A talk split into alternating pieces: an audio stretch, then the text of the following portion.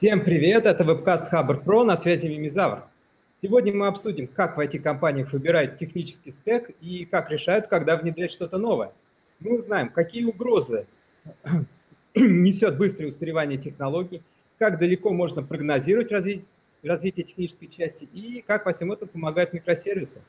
Итак, у нас в гостях Владимир Теблоев, руководитель отдела разработки сервиса для водителей сети Мобил. Владимир, привет. Привет, привет всем.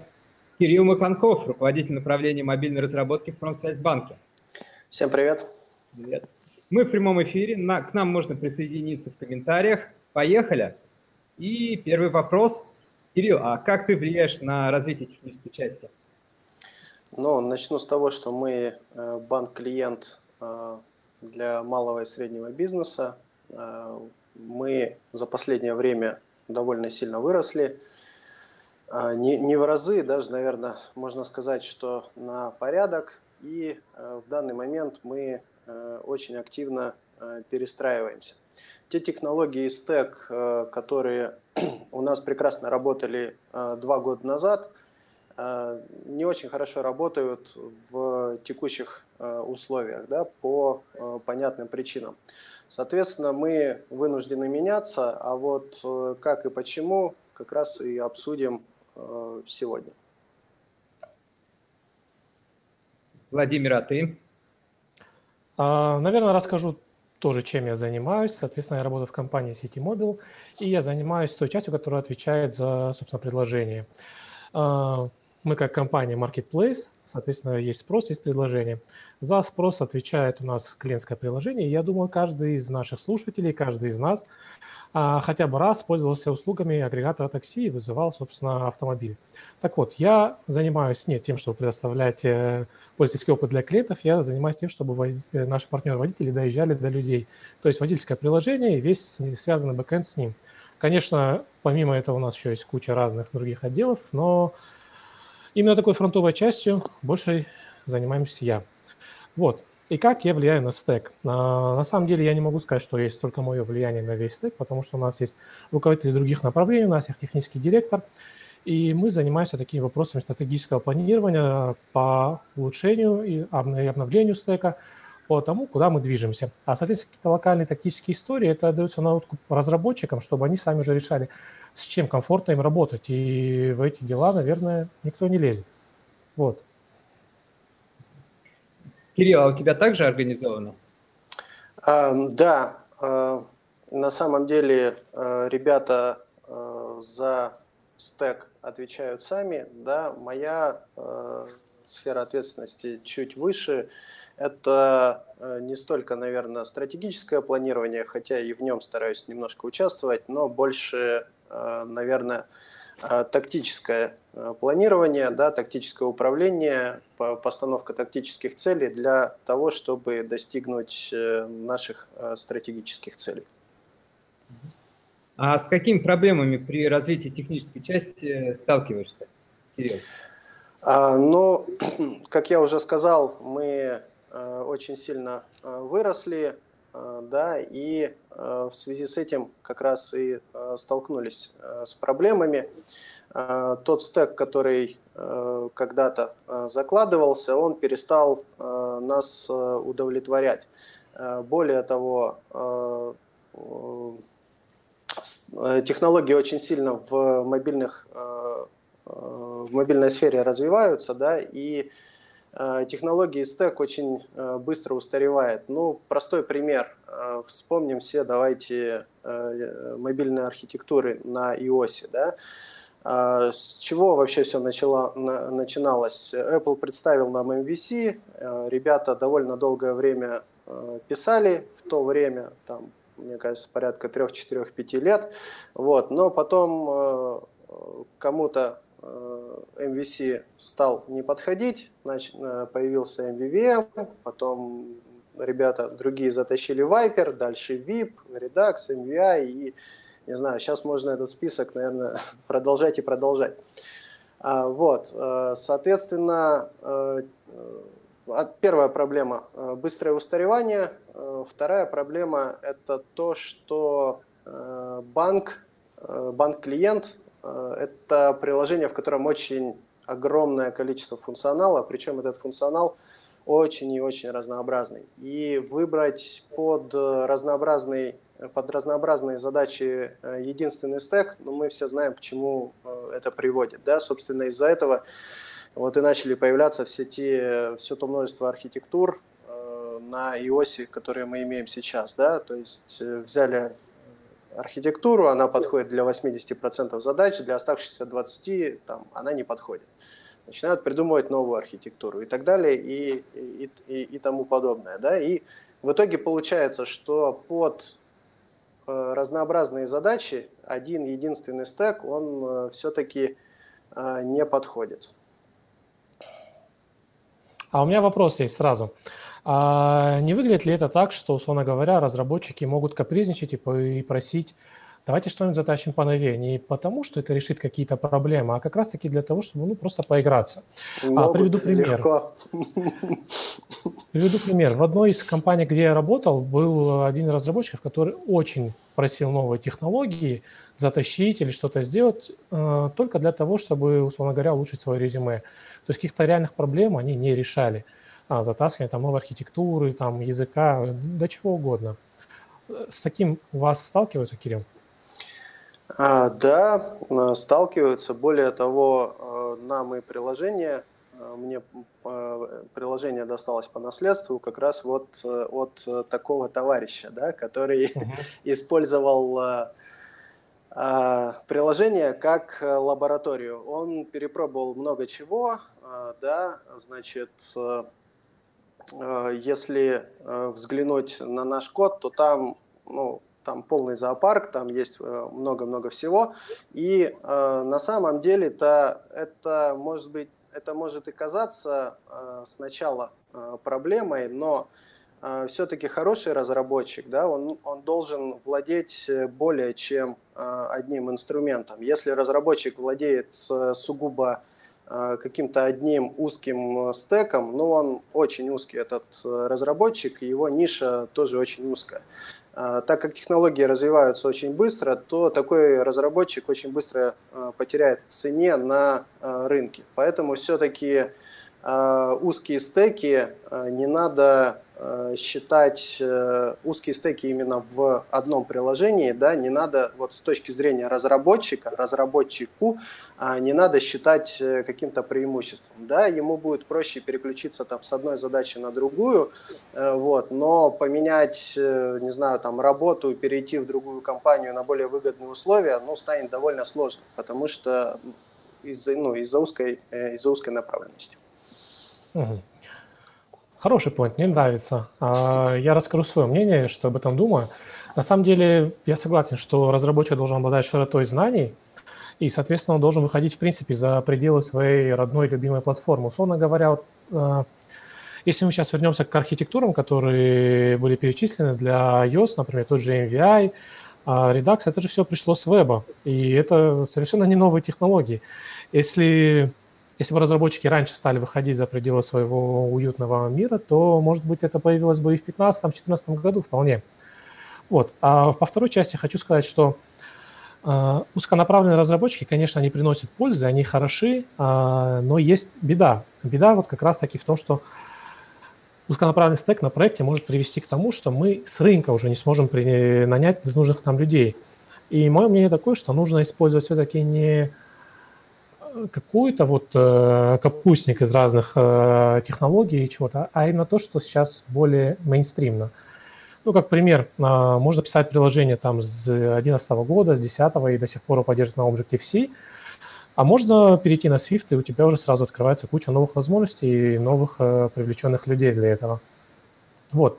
Либо все-таки оставаться как бы непоколебимым, у тебя не будет тратиться время на то, что ты будешь рефакторить, у тебя не будет тратиться время то, что надо въезжать в новый язык, изучать новые подходы, а учитывая любовь Apple к изменению самого языка каждый год и чуть ли не ломание всей обратной совместимости, это как бы возникает боль, которую можно избежать.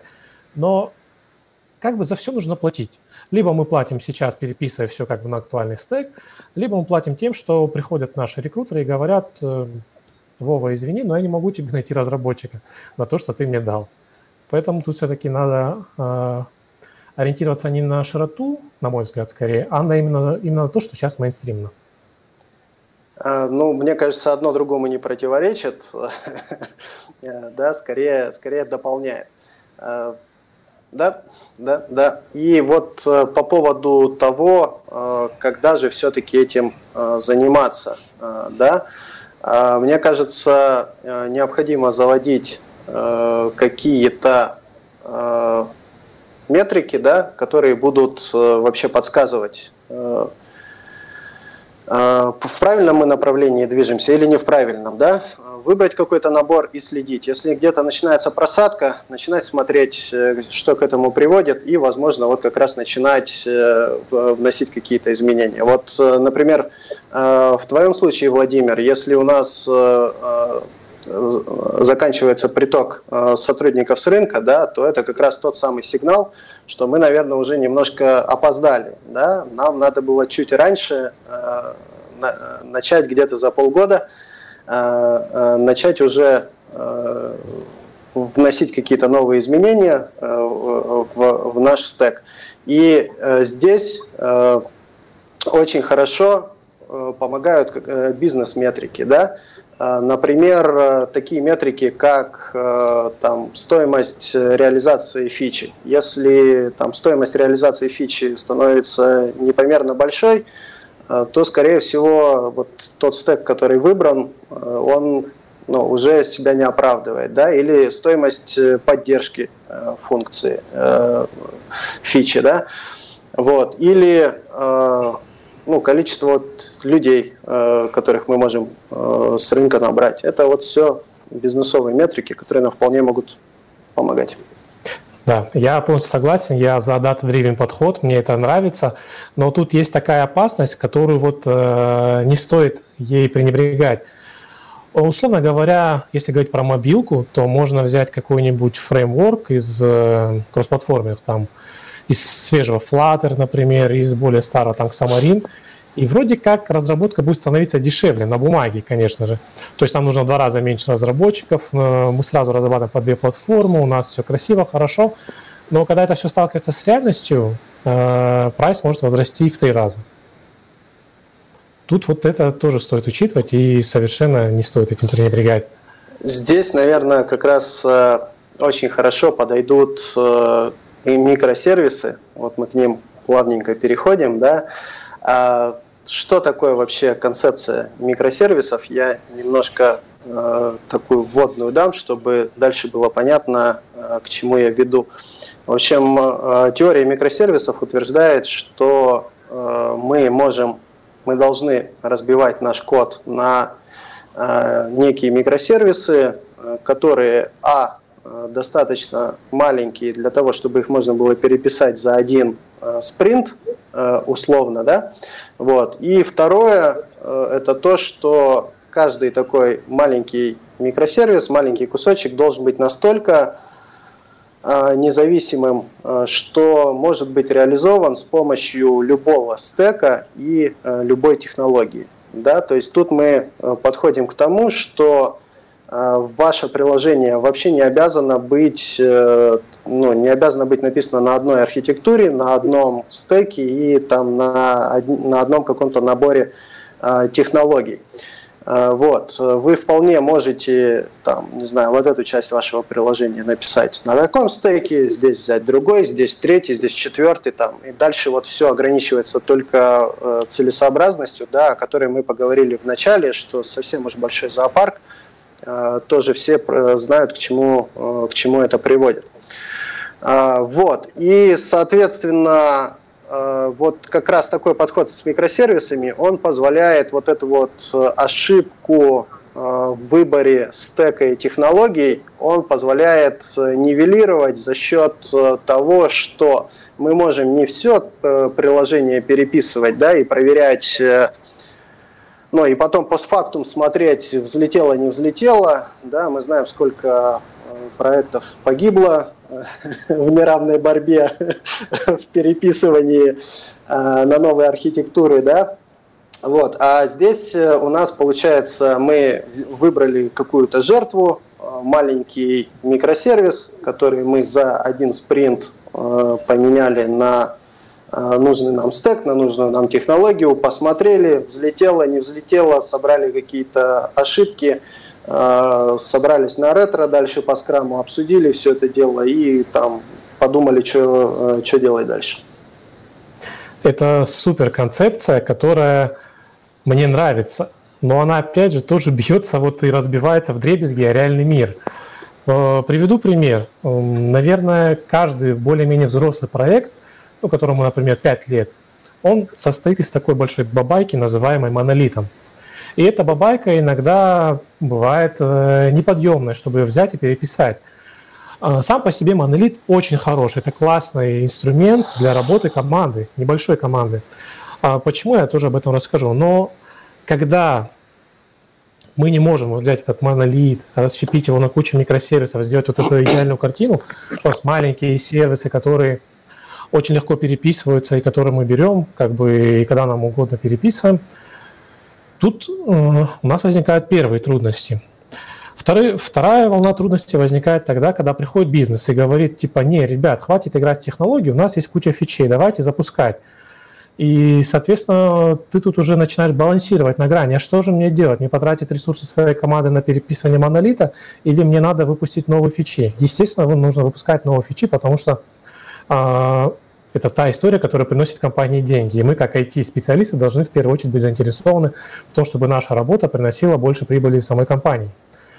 После этого возникает следующая история. Вроде как можно договориться, там классическая история 80-20, 20% на техдолг, 80% на рефакторинг. И тут возникает э, дилемма. Что же нам рефакторить? Условно говоря, если работает старый код, то зачем его переписывать? Работает не трожь, изменений не требует, пускай валяется. То есть его не нужно переписывать там с PHP на Go, все отлично. А если это какой-то новый функционал, который нужно активно развивать, тут как бы вопрос, а что мне сейчас делать? параллельно разрабатывать э, переписывание его, ну, параллельно разрабатывать новый функционал и параллельно второй командой переписывать его, либо же что-то принести в жертву. Ну и вот это тут возникает первый конфликт с бизнесом. А кого принести в жертву, IT-команду или бизнес-заказчика? Как этот вопрос решать? Ну, наверное, серебряной пули нету, каждый договаривается со своими бизнес-партнерами сам, у нас как бы наша команда называется ну, технические братаны, бизнес-братаны, есть HR-братаны. Мы все братаны в компании.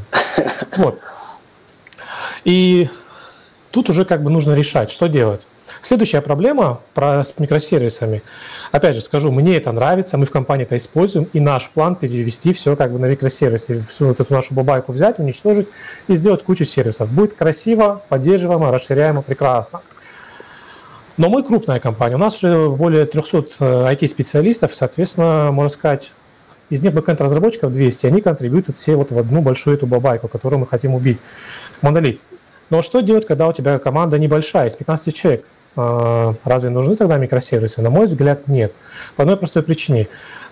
Э, микросервисы, как и любая другая технология, она требует каких-то вложений.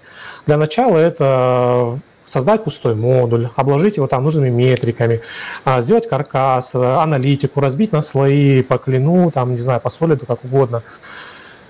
И это тратится на это время. А условно говоря, та же команда из 15 человек, которая все контрибьютит в монолит, у них одна единая база данных, у них ничего не распределено, они будут фигачить как э, бешеные, они будут просто перформить с адской скоростью. И проблема у них не будет возникать с тем, что кто-то не понимает код, потому что команда маленькая. И вот моя гипотеза, которая на самом деле на одном из предыдущих мест работы, на текущем, а, реализована на практике, она говорит о том, что архитектура напрямую завязана на количество разработчиков в команде. То есть, когда у тебя команда маленькая, тебе вообще плевать, ты, условно говоря, можешь в одном классе все делать. Ну, очень грубый пример. Когда команда становится больше, тебе нужно думать над расширяемостью, тем, чтобы а, ребята друг на друга на, друг друга на код-ревью не поубивали, чтобы не ломался функционал, чтобы QA не поубивали других QA, потому что те пропустили баги. И тогда мы как бы все приходим к какой-то, ну, условно-сервисной архитектуре. А, иначе наверное, будут какие-то насилия в компании. Жертвы. Все друг друга ломают. Да. И вот в этом плане я ну, прихожу к тому мнению, что любой а, любая архитектура, будь то монолитная, будь то мета-архитектура там, в виде MVVM, MVC и прочее, это просто инструмент, который должен решать текущие проблемы. А если проблемы нету, то я крайне никому не советую бежать впереди поезда и, и саму себе создавать проблему. То есть, если у вас маленькая команда, вам микросервисы не нужны. Берите быстро, зарабатывайте для своего, для своего бизнеса деньги. У него будет много денег, он наймет там еще 200 таких товарищей, тогда вы уже сделаете классную микросервисную архитектуру. И вот у нас, кстати, по микросервисам начали нам задавать вопрос в э, комментариях. Вячеслав Лапин спрашивает, вот, микросервисы, полиглот, полиглот программинг не считаете ли мейнстримом? И следующий вопрос от Дмитрия Путкова. А мейнстрим это хорошо или плохо? То есть вы негативно высказались об узком стеке. Это хорошо и плохо. Что является мейнстримом? Хорошо ли это мейнстрим? А, так, я, наверное, начну, да? Да. А, да, я считаю, что микросервисы сейчас мейнстрим. А, вот. И хорошо это или плохо, но мейнстрим а, почему становится мейнстримом? Да? Потому что от этого болит у всех, да, ну и у многих от этого начинает болеть, э, да, ребята начинают искать э, решения, э, начинают это обсуждать, пробуют там свои велосипеды, кто-то так, кто-то по-другому, начинают это обсуждать, начинают обмениваться мнениями. Вот мы получили мейнстрим. Э, да, то есть э, проблема точно есть, проблему точно надо решать. Э, правильно ли будет ее решать микросервисами? Ну, как в любом случае, там история, как говорится, покажет. Через пять лет еще раз соберемся, да, и, и посмотрим. вот. Если да, если Владимир хочешь ответить на этот вопрос, давай послушаем, но потом тогда хотел бы вернуться и добавить к тем двум поинтам, э, которые э, ты озвучил до этого. Хорошо. Я считаю, что мейнстрим это, наверное, может быть плохо для конечного разработчика, который хочет пользоваться не Golang, например, который очень мейнстримный, не Java, которая стала только в последние там, несколько лет развиваться активно. Хочет, например, пописать на Rust. Вроде бы не сильно мейнстримный язык, классный, хорошая замена плюсам. Условно, я на Rust не пишу, поэтому я могу ошибаться. Но многие хотят писать на расте. Но что мы от этого получаем? Мы написали какой-то сервис, он работает у нас отлично, перформанс высокий. А что делать, когда этот разработчик наиграется в технологии и уйдет? Мы не сможем его поддерживать, мы не сможем нанять ему замену. Мы должны будем выращивать этих людей сами. Но выращивать это всегда процесс более долгий. Условно говоря, мы берем стажеров с улицы, для того, чтобы они стали хорошими глами, понадобится год-полтора. А если у нас есть мейнстримный стек, например, тот же GoLang, мы за три месяца наймем хорошего медла с рынка который уже придет и начнет сразу контрибьютить. И бизнес от этого не пострадает. Почему я так часто говорю о бизнесе? Потому что, ну, это те парни, которые платят нам зарплату. И они, наверное, хотят от нас того, чтобы мы делали им хорошо и чтобы их э, бизнес-требования были в продакшене. То есть для конечного разработчика мейнстрим это плохо, потому что хочется играться с чем-то новым.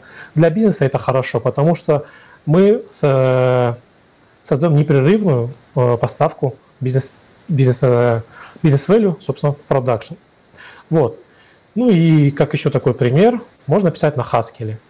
Код будет самотестируем, код будет красивый, функциональный, все будет хорошо, но его никто не сможет поддержать, и потом его выбросим в мусорку. Мы даже не сможем его за реверс инженерить, если как бы недостаточно компетенции, чтобы переписать его на более мейнстримный язык. Такое мое мнение. Да, и тут приходим к микросервисам опять плавно, да, и вспоминаем, что если бы у нас этот э, мейнстрим был э, в одном маленьком микросервисе, пусть там этот разработчик сидел себе играл, один спринт побаловался, второй спринт побаловался, третий спринт побаловался, да, потом мы понимаем, что там замену ему найти не можем, работать с его игрушками тяжело, выделяем человека, который там за три спринта три этих микросервиса, э, грубо говоря, переписал. Вот. Это если нужно с этими э, микросервисами там, или микромодулями да, в мобильных платформах продолжать работать дальше. А если же э, они лежат, работают и не требуют ни поддержки, ни там, изменений, то, как мы говорили в начале, как ты, Владимир, говорил, то, собственно, такой код даже и трогать-то и не нужно. Да, я тут, кстати, вспомнил еще некоторые такие, скажем, проблемы, которые могут возникать э, с этими микросервисами. То есть цена разработки дико возрастает, и плюс экспертиза команда должна тоже быть гораздо выше, чем сейчас. Условно говоря, если мы пишем, пили монолит, мы можем без проблем брать э, джунов, они сразу поймут, что делать.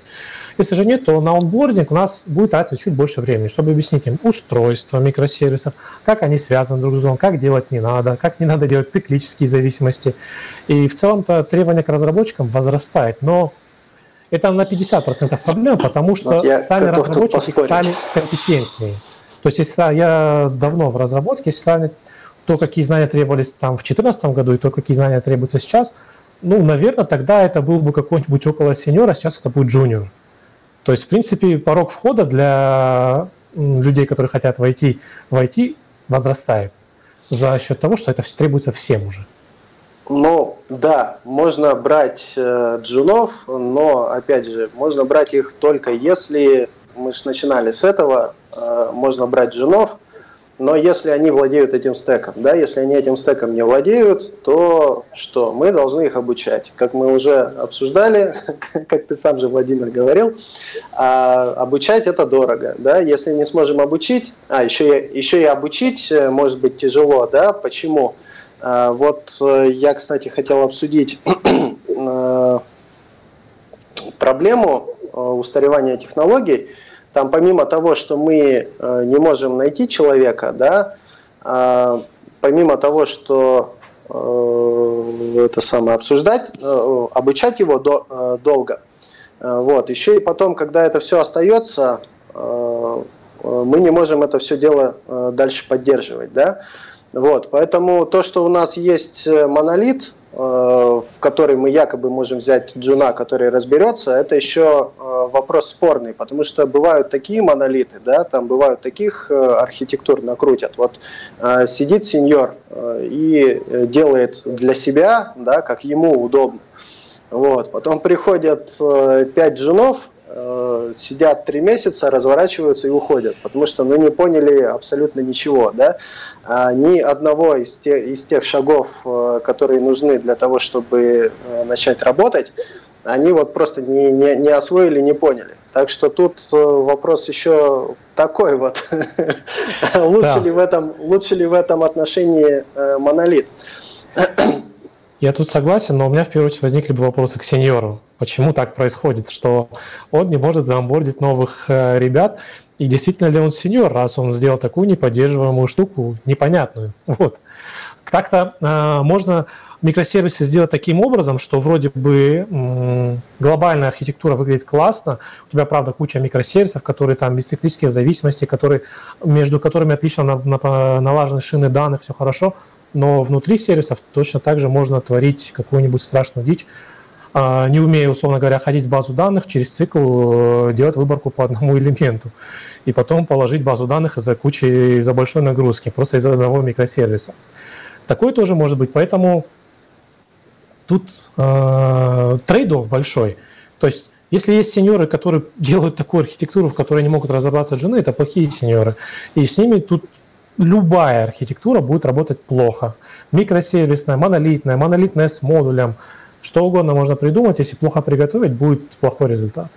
Но сеньоры же тоже не просто так это делают, да, они, как, как обычно идет э, развитие э, вот это вот э, архитектуры и вообще технологий и, и всего, да, начинается все с простой задачки, там, с двух-трех человек, да, которым ставят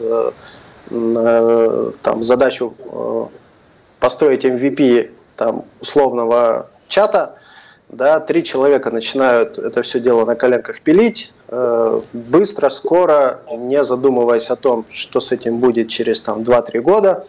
Э, вот. Потом оказывается, что э, это все долго, что бизнес хочет быстрее, разработчики начинают искать пути оптимизации, да, там, уменьшения дублирования кода, переиспользуемость, вот всякие вот такие вещи, и начинают поверх вот этого всего, что они там уже вот так вот накидали туда, пытаются какие-то best практики применять, и вот это все начинает усложняться, э, начинает э, э, вроде цель, цель благая, да, хотим сделать лучше, хотим сделать быстрее, но это все усложняется, усложняется, усложняется, усложняется. В итоге э, становится, опять же, сложно взять э, человека со стороны. Действительно, это, это trade-off. Тут надо не забывать э, о том, что и джуны должны уметь э, с этим делом э, работать, да, и Э, что работа должна быть э, достаточно эффективной, то есть должны быть э, подходящие инструменты для того, чтобы ускорять эту работу. Полностью согласен. И вот у нас, кстати, мы упомянули разные архитектуры, и нас Сергей Тарасов спрашивает в комментариях, почему мы рассматриваем только две крайности, монолит и микросервисы, а какие есть промежуточные и в чем их достоинство? Владимир, наверное, к тебе вопрос. Я рассматриваю эти две крайности только по одной простой причине, потому что сейчас это у нас как бы болит. То есть у нас есть монолит. Я бы даже не назвал это монолит, это просто, ну, легаси. Проект у нас разрабатывается еще с 2007 года. Это очень старый проект, и, соответственно, там э, было через него пройдена куча разработчиков. И тут просто не остается альтернативы. Мы не можем из этого модуля, ну, монолита сделать, условно говоря, модульный монолит. Конечно, там есть разделение на модули для более, ну, большего удобства разработки команд, но какая-то часть, она просто выглядит, э, выглядит так, что ее нужно хорошенько взять и переписать. И поэтому я смотрю именно в сторону монолита. Ой, монолита, фуй. В сторону микросервисов, потому что такой подход был выбран в команде. И я сделаю небольшую ремарку. Все-таки не в сторону микросервисов, а в сторону сервисов. Потому что а, нет такой цели вот прям упороться в э, дикую атомарность, гранулярность, чтобы каждый сервис был такой вот действительно микро, который можно за неделю переписать. Тут все идет уже от удобства э, конкретно взятой команды, которая его разрабатывает. А что делать с э, тем, что дальше нужно, микро или не микро? Ну, наверное, это разработчики могут решить вполне сами. Им какая-то указка сверху не важна. Сейчас стратегически важная цель – это избавиться от большого бас-фактора. То есть есть проблема, и вот наше решение для нее. А почему другие варианты не рассматриваем? Ну, для нас это выглядит идеальный вариант – которые сейчас есть. В других компаниях, на других проектах, конечно, можно рассмотреть более такие простые промежуточные варианты с разъездом по, там, не знаю, просто репам и прочим.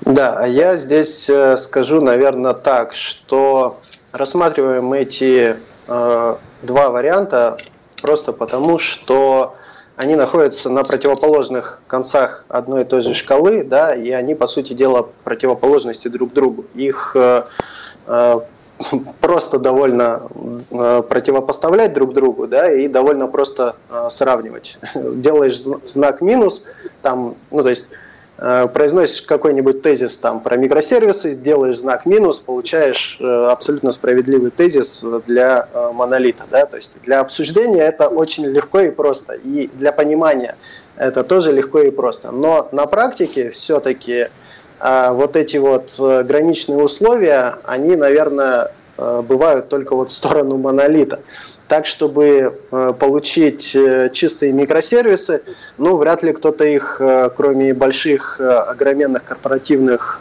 систем, вряд ли кто-то их сразу делает. Как Владимир вначале сказал, все равно там, не знаю, 70% приложений, ну или, по крайней мере, у меня такой опыт, да, что все приложения начинаются с двух-трех человек, с, с офигенно связанного монолита, вот это все начинает расти, упирается в какой-то потолок роста, и дальше начинается там брейншторминг, а что же нам с этим э, делать. И вот этот брейншторминг выводит на как раз вот это вот очевидное решение, это там дробление всего и вся, и, попытка сделать э, разработку максимально э, независимой. Да? И вот как раз, когда мы начинаем идти от монолитов в сторону микросервисов, мы вряд ли там в скором времени получим э, микросервисы да, или там микромодули э, на э, мобилах. Скорее всего, у нас как раз будет очень долгое время вот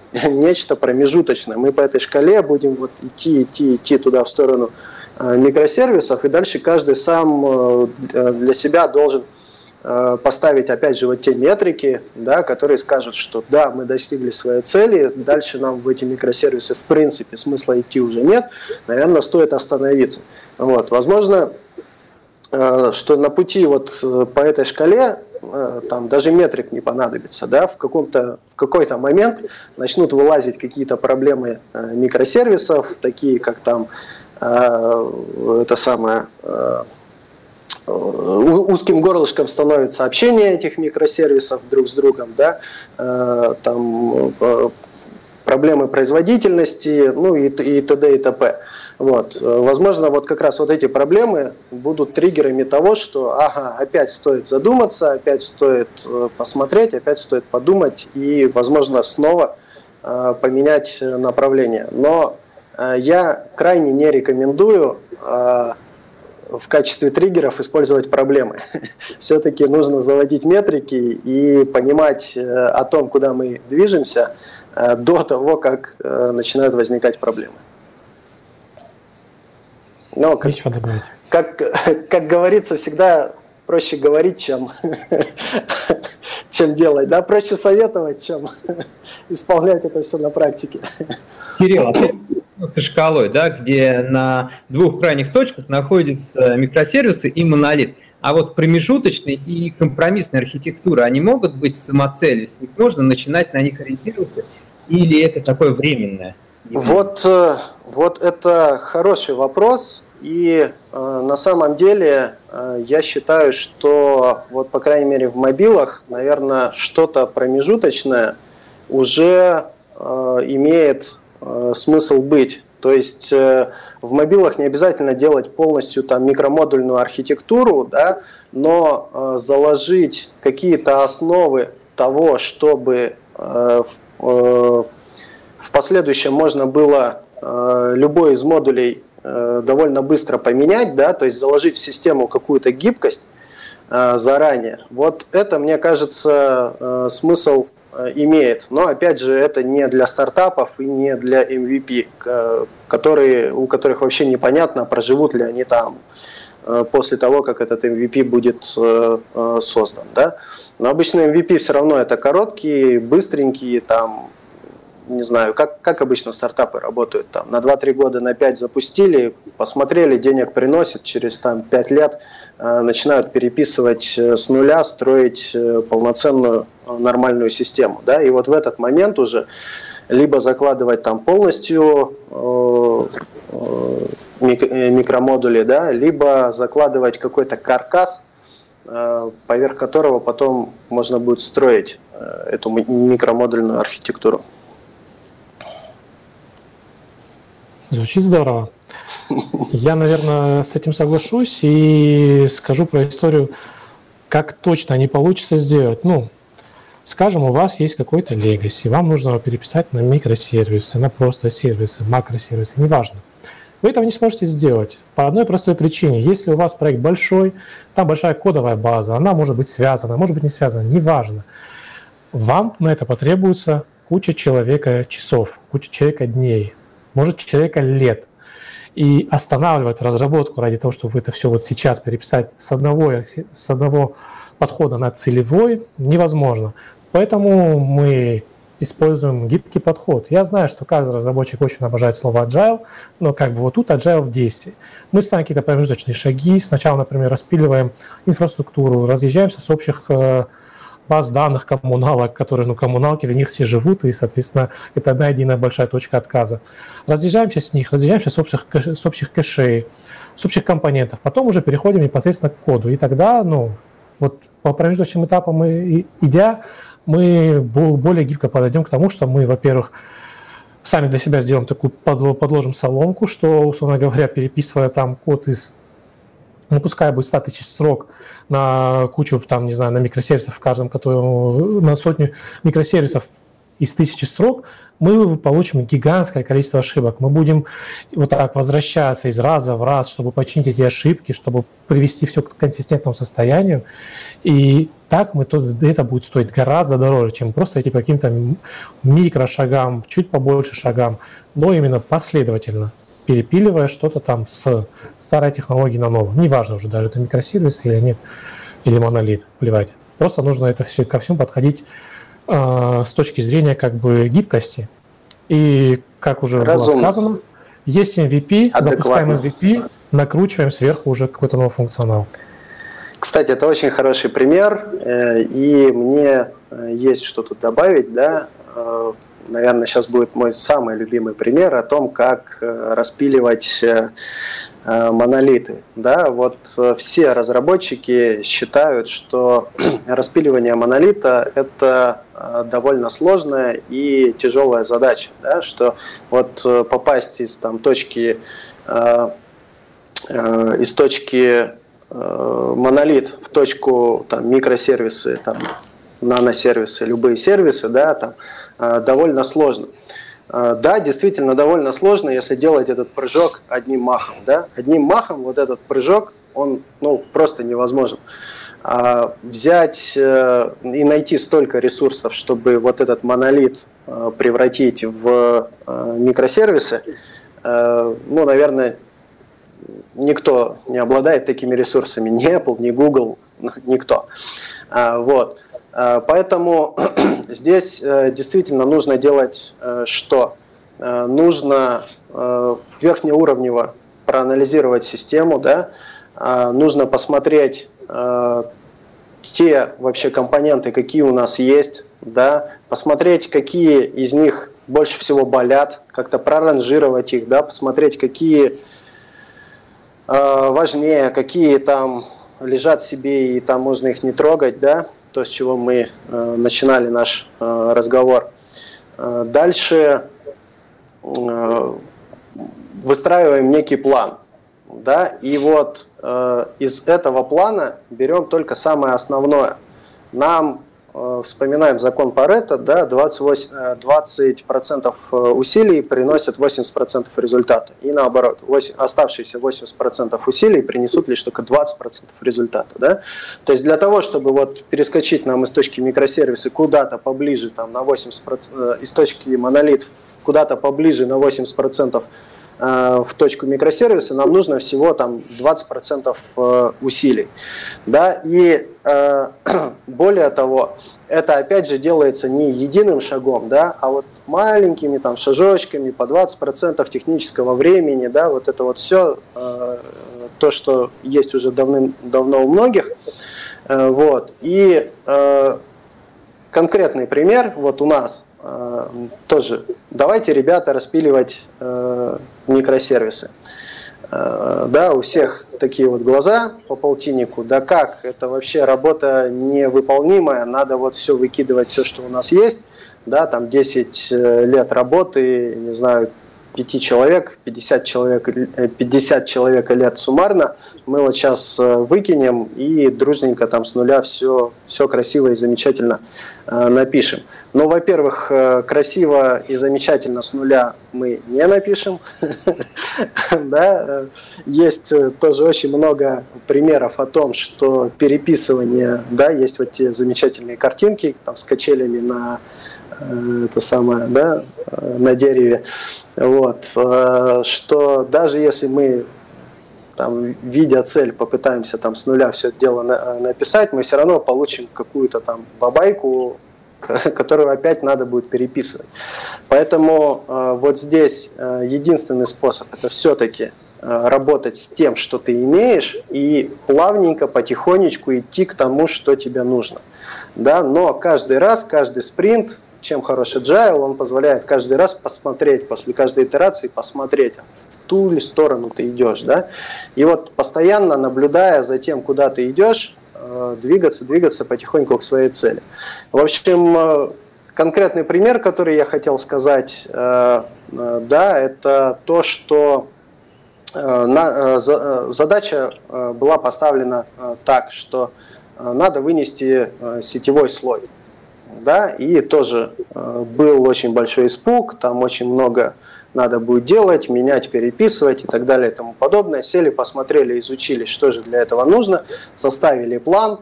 План все равно страшный, кошмарный, угрожающий, детализировали его, э, там, ну, уже получше, но все равно страшно. Э, начали выполнять один человек за три месяца по два э, дня в спринт двухнедельный, да, в общем, выполнил эту задачу. Глаза боятся, руки делают, как говорится, да. И еще одна такая басня, э, любят э, говорить э, э, некоторые разработчики о том, что менять архитектуру э, в приложении, да, это все равно, что менять фундамент у уже построенного дома. Вот, то есть такая красочная архитектура, ой, такая, такая крас, э, красочная, э, как это сказать-то, аллегория, да, образ, да, такой, э, такой красочный. Вот, хотят, ну, запугать там, придать большей важности. Так вот, я на это отвечаю, что история знает примеры, в Москве есть такие примеры, когда уже готовые построенные дома причем не маленькие, их поднимали да, и передвигали там на 10, 15, 20, на 100 метров и ставили совершенно в другом месте. Просто потому, что надо было провести там, э, ну, не знаю, магистраль, дорогу или там еще что-то. В общем, такие, э, таких, э, это, кстати, не штучные, э, не штучные примеры, их там за, за десяток, по-моему, таких примеров. Вот, так что не боги горшки обжигают. Если дома можно переносить на новый фундамент, то почему нельзя сменить э, архитектуру в э, действующем приложении? А с другой стороны, это можно превратить в арт-перформанс, сделать кучу разных архитектур. И есть такой замечательный дом художника в Вене, который э, состоит как будто из совершенно разных блоков и выглядит просто ошеломительно. Да.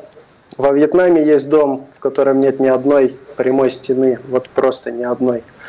Тоже Я уверен, выглядит... что в домах тоже так. Ну, кстати, да, весь московский обычно эти по Садовому кольцу там четырехэтажные дома, но если вы смотрите старые фотки, то они на самом деле двухэтажные. И их там увеличивали раза в два, соединяли. И... Достраивают, конечно, конечно. Но мы отдалились, и такой тоже, ты, Кирилл, упомянул в начале такую угрозу, как рост числа задач. А как вот с ней бороться? Как ты борешься? Э, да, да, да, но я, наверное, э, напомню, уже столько времени прошло, и вскользь э, упомянули, я напомню, что мы банковское приложение, функционал просто громадный, абсолютно разный, и какой-то один выбранный стек, он Э, не подходит, э, ну, он может подойти там грубо для 80% задач, для оставшихся 20 он практически не подойдет. Да?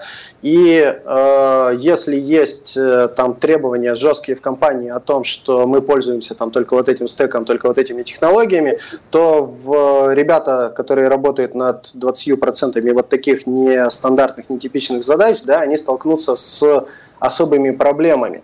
Да, и как они будут решать эти проблемы? Другие стеки, более подходящие им брать нельзя, э, да, э, они начнут э, костылить, они начнут, в общем, на, на качестве кода это будет сказываться самым негативным образом, да, будут появляться костыли, тяжело покрывать тестами, кто-то со стороны приходит, тоже понять не может, чего там происходит, да, и вот э, здесь как раз вот этот вот подход э, микросервисов или там хотя бы там какого-то э, какой-то промежуточный, да, он позволяет эту проблему решить, что мы снимаем вот эти вот жесткие правила, мы говорим, что ребята, вот если вам так комфортнее, пожалуйста, давайте делайте, но там соблюдаем те требования, которые должны быть в микросервисах, да, то есть минимальная там связность, независимость, Э, чтобы за две недели потом после вас, если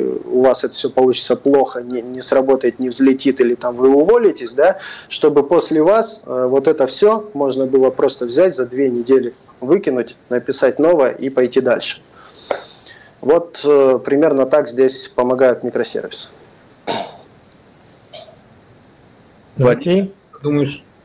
Я думаю, что усложнение усложнение самих задач и большее количество задач – это неизменная плата за то, что ты пользуешься какими-то благами. Как пример, наверное, ну, не хочется уже про микросервисы говорить, например, написание тестов. Что это нам дает?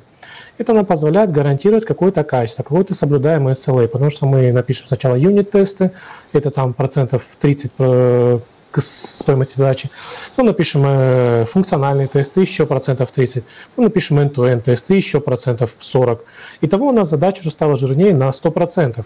Но зато мы себе гарантируем то, что мы не упадем в проде. И кажется, что такое вложение очень даже оправдано. А если говорить уже про, собственно, тему нашего разговора, про сервисы, ну, тут просто, как уже говорилось, нужны, как, нужны какие-то обвязки, которые сначала, можно, можно сказать, будет тяжело писать, там, э, настроить кубер, настроить э, конфигурацию сервиса, настроить общение с другими сервисами, шину данных, подключить это все. Но со временем как бы эти проблемы будут накапливаться, и тут появляется идея, надо все автоматизировать, мы же разработчики. И тем самым вот эту всю рутину сведем на нет. То есть поначалу всегда бывает такая как бы кривая, что стоимость резко увеличивается, потом она падает со временем, с тем временем, когда мы научимся все это автоматизировать. И по итогу мы, наверное, придем к тому, что у нас задача будет стоить точно так же, как и стоили раньше, до появления каких-то ну, новых обвязок для всего этого. Ну, это в идеальном мире, конечно, не, будет это так стоить, никто и так и не, и не ожидает.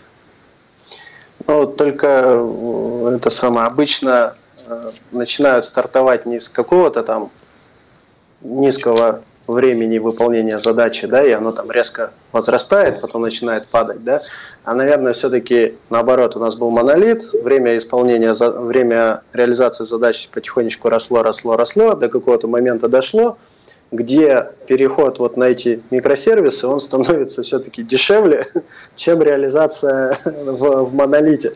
Вот. И вот в этот момент к бизнесу идти уже просто можно вот так выложив э, карты на стол, да, и сказать, что смотрите, вот мы вам это сейчас сделаем, у вас стоимость реализации функции, э, ну, фичи даже э, уменьшится. Вот, бизнес это все проплачивает, естественно, маленькими шажочками мы это все делаем, да, не так, что выделили три года на, там, на это все и фича фриз на все эти три года. Нет, э, нет, не так.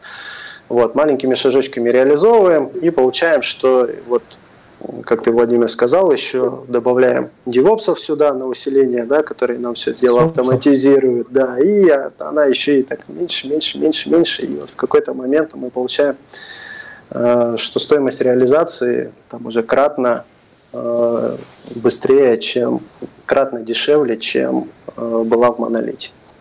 Да, и вот немножко дополню, вот эта точка пика наступает скорее не от того, как мы к этому приходим, а от самого принимаемого решения. Условно говоря, если объявить сегодня, все, ребята, мы ничего не делаем без тестов, мы ничего не делаем без сервисов, стоимость сразу возрастает. То есть, если такая есть диктатура, то как бы резко цена растет, потом она падает. И я считаю, что это неплохо на самом деле, чем ждать, пока разработчики вот начнут раскачиваться, использовать новый стек. Проще сразу обрубить и все либо сказать, э, а если говоря, мы больше не контрибьютим в монолит. Если Все. разбегутся, разработчики, разработчики разбегутся. существа так сразу. свободолюбивые. Я понимаю, мы же все-таки ну, говорим все, о том, чтобы улучшать наш стек, а не наоборот деградацию какую-то делать. Все, все зависит от, э, ну, от нажима гайки, да, то есть если сказать, что мы теперь, ну, то есть если мы, если просто заявить, да, что мы а, начали писать тесты, то это абсолютно не нажим гайки, да, это абсолютно не диктатура. А, и тесты, скорее всего, писаться не будут. да? Мы просто молча тут... включаем линтер, и все, и разработчики не могут pull реквесты выливать. Да, да, да, да. То есть тут нужен какой-то робот, который действительно будет э, следить. И вот, кстати, этот робот мы такого запустили, тоже переживали, что будут э, жалобы, будут э, недовольства. Они, конечно, были. Вот, с ними приходилось работать, но тот эффект, который мы получили, вот конкретный пример, а, меня, по крайней мере, он очень сильно впечатлил. А, до того, как у нас заявлялось, что мы пишем тесты, да, у нас э, покрытие на обеих мобильных платформах было ну, там, близко, близко к нулю точно меньше 10%. После того, как мы включили робота, который проверяет э, покрытие, у нас э, этот э, процент за полгода вырос там уже практически до 60%. Э, вот. Не все тесты Э, правильные, да, там многие тесты пишутся для галочки, для того, чтобы просто пройти этого робота. Мы про эту проблему знаем, э, с ней тоже будем э, работать, это наш следующий шаг. Есть очень много инструментов, которые позволяют в том числе и качество тестов валидировать. Наша первая цель была добиться того, чтобы ребята, чтобы у них в подкорке отложилось, что каждая задача требует тестов. Да, теперь будем э, вырабатывать у них э, рефлекс на э, не просто на написание тестов, а на написание правильных тестов. Вот. Как только разберемся с инструментами проверки качества написанных тестов, так сразу будем надеяться, что и этот процентик у нас стремительно пойдет вверх. Ну, соглашусь. И вот мы тут много говорили про разные шаги, количество шагов. А какой сейчас есть горизонт планирования у технической части? Вот с этим устареванием, с большим с ростом задач. Кирилл, как ты считаешь? А, мое мнение, а, что горизонт планирования это не особо длинный, да, если мы вспомним а, там начал, пример из начала нашего видкаста – про архитектуры, да, посчитаем их количество, посчитаем то время, за которое они появились, поделим одно на другое, получим э, промежуток не более там, не знаю, двух лет, полтора-два года где-то у нас выйдет, да, э, вот, то есть э, это примерная скорость развития мобильных технологий на данный момент. Да, вот Владимир хоть и говорил, что если бы ребята, мобильщики, э, начали бы э, заглядывать э, шире своей платформы, заходили бы там на, на, на серверную часть, изучали бы там микросервисы, заходили бы на веб, изучали там те технологии, которые есть, Э, возможно, бы эти технологии появились и, и раньше бы это все, да, и сейчас бы мы уже жили бы в стабильном мире э, э, мобильной разработки.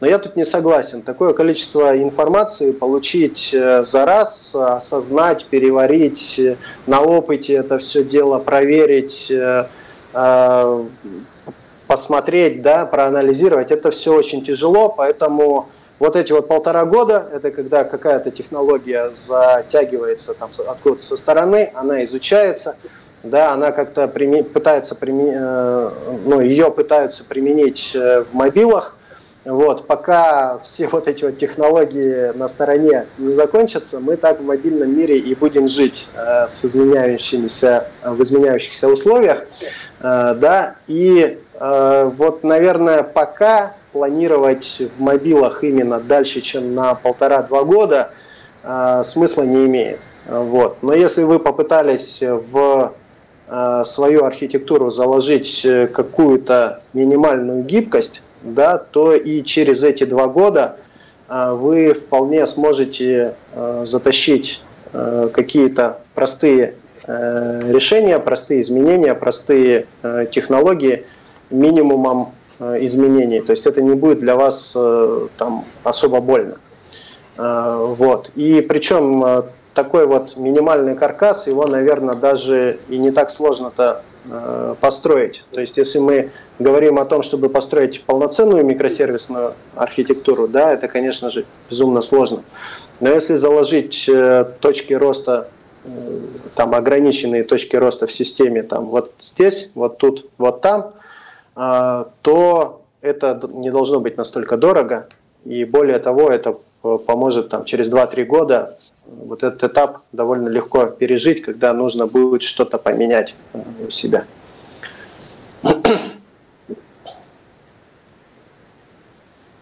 Владимир, а ты сможешь что-нибудь дополнить? Ну, я скажу, наверное, свое мнение, и о мобилках в том числе. О мобилках я бы сказал, что можно планировать максимум на год до выхода новой версии iOS и до выхода новой версии Android, потому что Google и Apple любят выпускать что-то новое. Условно говоря, раньше мы верстали там а, и как же это в iOS называется? Сториборды, по-моему, в Android через XML. Сейчас у нас есть Swift UI, сейчас у нас есть Compose. Нет, все-таки, все-таки они дают там год-два на переход, Вот, поэтому... Ну, дают год-два, потом резко обрубают и душат. Соответственно, тут многое зависит еще от самой платформы. На бэкэнде, на вебе, конечно, свободы больше. Я думаю, на вебе, в принципе, не стоит планировать дальше одного дня, потому что каждый день выходит по 12 тысяч новых фреймворков, и уже непонятно, какой из них выбрать. А что говорить про бэкэнд, тут, наверное, вопрос в том, с какой стартовой точки мы идем. Если мы приняли, ну, начинаем новый проект, то, наверное, планировать нужно сразу уже на пяток лет вперед, чтобы твои технологии там сразу поддерживали там условно highload, ты должен это понимать, что у тебя будет highload. Если нет highload а, то ну, бери, что нравится, и то, что тебе будет гарантировать ту нагрузку, которую ты планируешь. А если у тебя есть э, большой легаси, то ты планируешь наперед именно то время, за которое тебе от этого легаси нужно избавиться. А если это небольшой проект, то, мол, может полгода. Если это какая-нибудь банковская американская система, написана на Фортране, то это может и 10 лет быть. То есть такое планирование будет. И тут говорить о том, что нужно бежать за технологиями, наверное, имеет смысл на мобилке, потому что сами платформы-держатели тебя заставляют это делать. Если говорить про бэкэнд, то тебя никто не заставляет. Ну, как бы ты можешь писать э, спокойно на Java 1.5, и вполне нормально это все будет работать, и все зависит только от тебя. Насколько тебе нужно вперед планировать а, обновление своего стека, устаревание и прочее. И вот тоже такой вопрос, а какие есть инструменты, которые позволяют прогнозировать э, стек, прогнозировать, выстраивать его, инструменты, приемы? Наверное, нет ни одного инструмента, который позволяет это делать, кроме, собственно, экспертизы команды разработки. Если как бы экспертиза слабенькая, то можно бежать просто за морковкой, за хайпом и оказаться в той точке, где этот хайп может быстро закончиться, и, соответственно, твоя технология станет неактуальной. И, или есть просто прагматизм, ты берешь то, что работает сейчас, и прогнозируешь, что в какое-то количество времени это точно не устареет. Но вот чтобы выстроить целый какую-то серебряную пулю, которая тебе скажет, а что же там нам надо будет через два года, ну, наверное, такого нет. Это э, скорее ты тут можешь прогнозировать просто само развитие проекта, не озираясь на то, какой у тебя стек. Условно говоря, ты сегодня прогнозируешь, что у тебя 50 тысяч пользователей, поэтому тебе хватит одного сервера, а через 5 лет ты знаешь, что у тебя будет уже 500 миллионов тысяч пользователей, поэтому тебе нужно переписать все на более быстрый язык, а, более быстрые базы использовать, э, ну и, в принципе, смотреть на устойчивость, чтобы у тебя SLA был 8 девяток, и тогда, исходя из этого, ты уже можешь планировать. То есть и вот такое долгое планирование, оно, наверное, может быть доступно только крупным компаниям, у которых есть куча денег. Если ты стартап, у тебя этой возможности нету. Твоя главная цель – это выжить и, соответственно, запустить минимально жизнеспособный продукт. Кирилл, у тебя микрофон отключен. Да, извиняюсь. Э, я говорю, поэтому agile, поэтому короткими итерациями.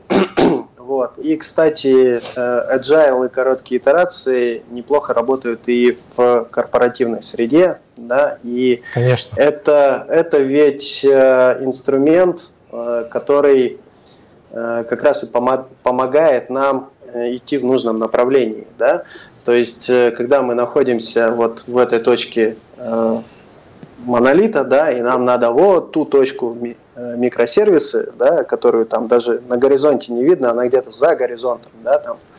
С другой стороны нашей, нашей планеты, да, мы ее отсюда даже не видим.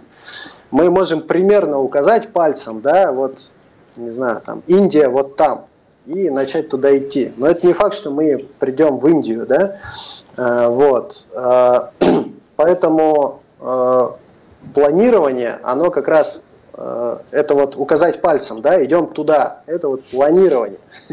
Если мы вдруг пальцем неверно указали, мы не туда придем, а мы гарантированно придем не туда, потому что очень тяжело э, пальцем указать. А даже если пальцем укажем, есть у нас компас, э, да, инструмент, который нам помогает правильно планировать, то все равно не факт, что указав направление да, нашей команде, наша команда Э, строго пойдет в этом направлении и нигде по пути э, не свернет. И вот э, свернет однозначно, И чтобы все-таки прийти в ту точку, в которую мы э, хотим идти, нам как раз нужны вот эти вот э, итеративная разработка, итеративный подход, когда мы после каждой итерации мы проверяем, что же мы сделали, мы смотрим метрики, да, смотрим на наш компас, там сравниваем метрики с компасом, с целью, корректируем курс и там всех дружно разворачиваем. Ребята, стойте, мы идем не туда,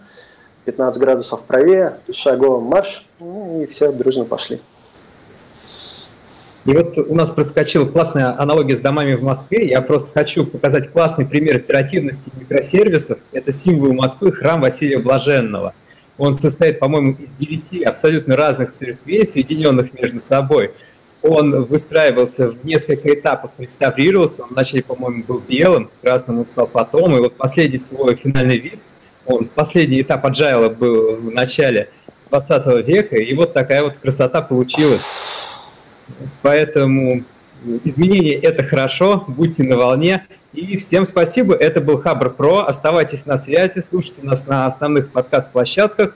Это был Хабр, Сити Мобил и Промсвязьбанк. Огромное всем спасибо, хорошего вечера. Всем спасибо, ребят, пока. Всем спасибо, пока.